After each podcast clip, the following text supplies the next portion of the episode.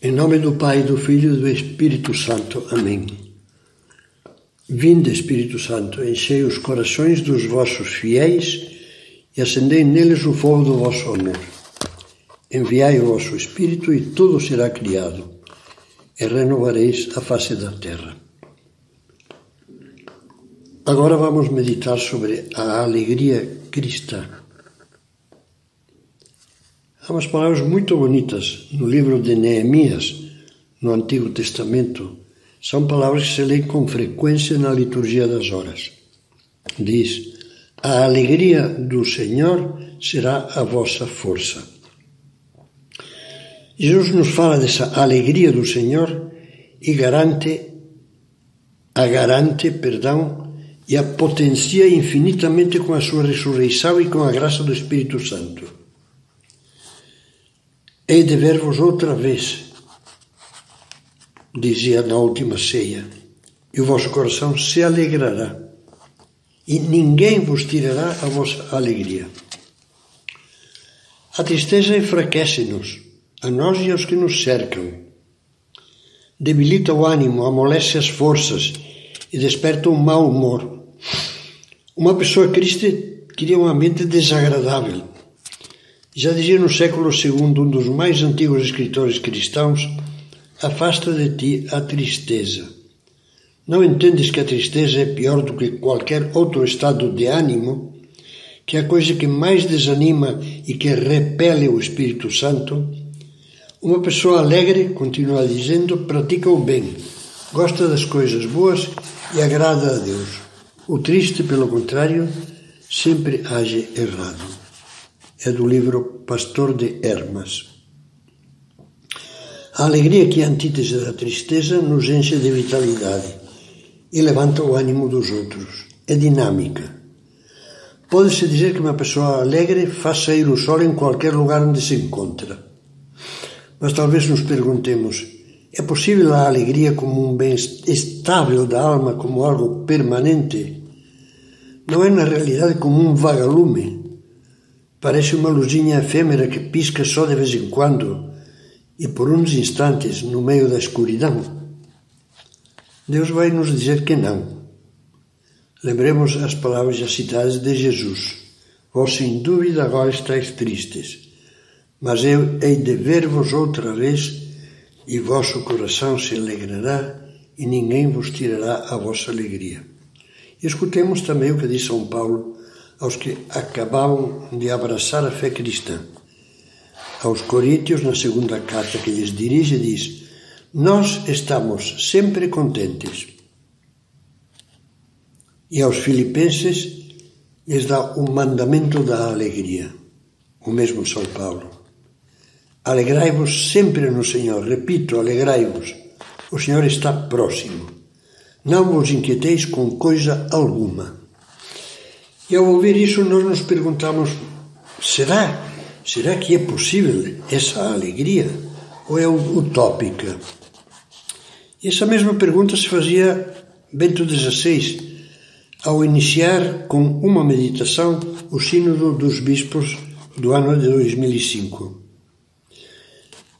Todos os bispos participantes acabavam de rezar em conjunto a hora terça da liturgia das horas.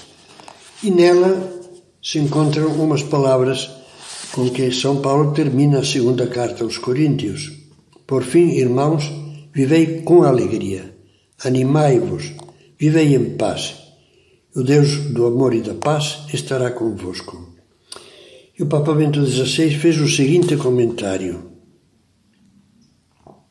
É possível ordenar, mandar dessa forma a alegria? A alegria, poderíamos dizer, vem ou não vem, mas não pode ser imposta como um dever. Neste ponto, ajuda-nos a pensar o texto mais conhecido sobre a alegria das cartas paulinas. Alegrai-vos sempre no Senhor. O Senhor está perto. Continua Bento XVI. Se a pessoa amada, se o amor, o maior dom da minha vida, estiver próximo de mim, se eu puder ter a certeza de que aquele que me ama, Deus, está perto de mim também nos momentos da tribulação, então poderá manter-se firme no meu coração uma alegria maior do que todos os sofrimentos. No mesmo sentido, o Papa Francisco afirma, com aquela leveza de quem tem habitualmente bom humor, o seguinte: A alegria do Evangelho enche o coração e a vida inteira daqueles que se encontram com Jesus. O Evangelho, onde resplandece gloriosa a cruz de Cristo, convida insistentemente à alegria. Reconheço que a alegria não se vive da mesma maneira em todas as etapas e circunstâncias da vida, por vezes muito duras.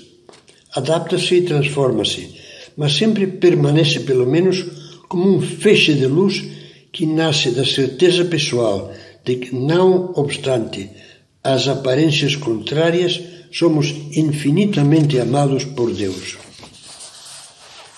Sim, Deus nos ama.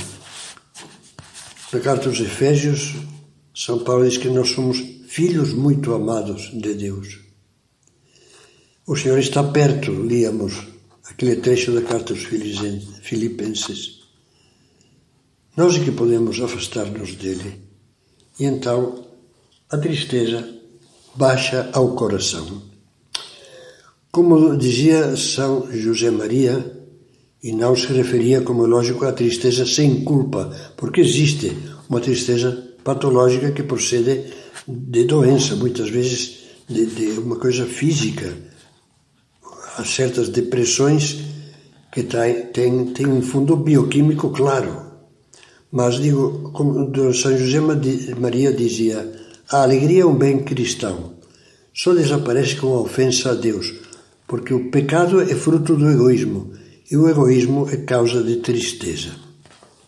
E convida, em outro lugar, a fazer um exame profundo, com uma frase muito simples: Não há alegria. Eu acrescento, exceto nesses casos patológicos dos quais a pessoa não tem culpa. Não há alegria. Então pensa: há um obstáculo entre Deus e mim. Quase sempre acertarás. Quer dizer que para estarmos alegres e alegrar os demais, é preciso que aumente o nosso amor a Deus.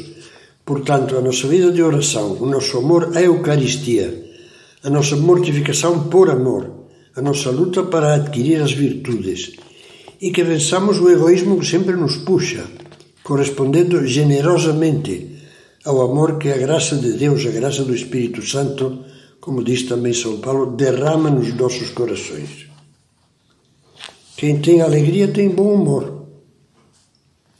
Onde quer que a alegria esteja ausente, dizia Ratzinger antes de ser Papa, onde quer que desapareça o senso do humor, com certeza ali não estará o Espírito de Jesus.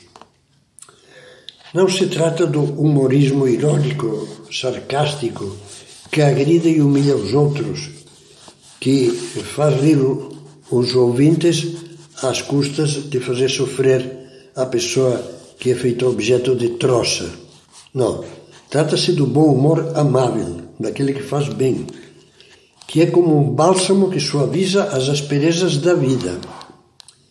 Como andamos de bom humor lá em casa? E no ambiente de trabalho, entre colegas e, e amigos? em geral, com todas as pessoas com quem temos contato, mesmo que seja ocasional.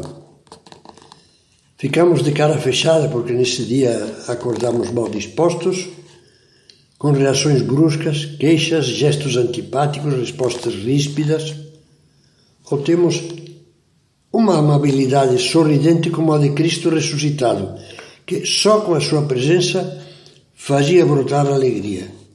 Alegraram-se os discípulos ao ver o Senhor. O Papa Francisco, usando uma expressão popular, tem repetido que o cristão não pode ter cara de vinagre.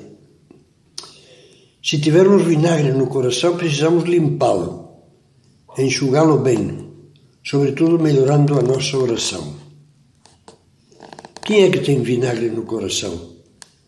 Aquele que vive como descrevem as seguintes palavras de São José Maria no livro Sulco. Não és feliz porque ficas ruminando tudo como se sempre fosses tu o centro. É que te dói o estômago, é que te cansas, é que te disseram isto ou aquilo.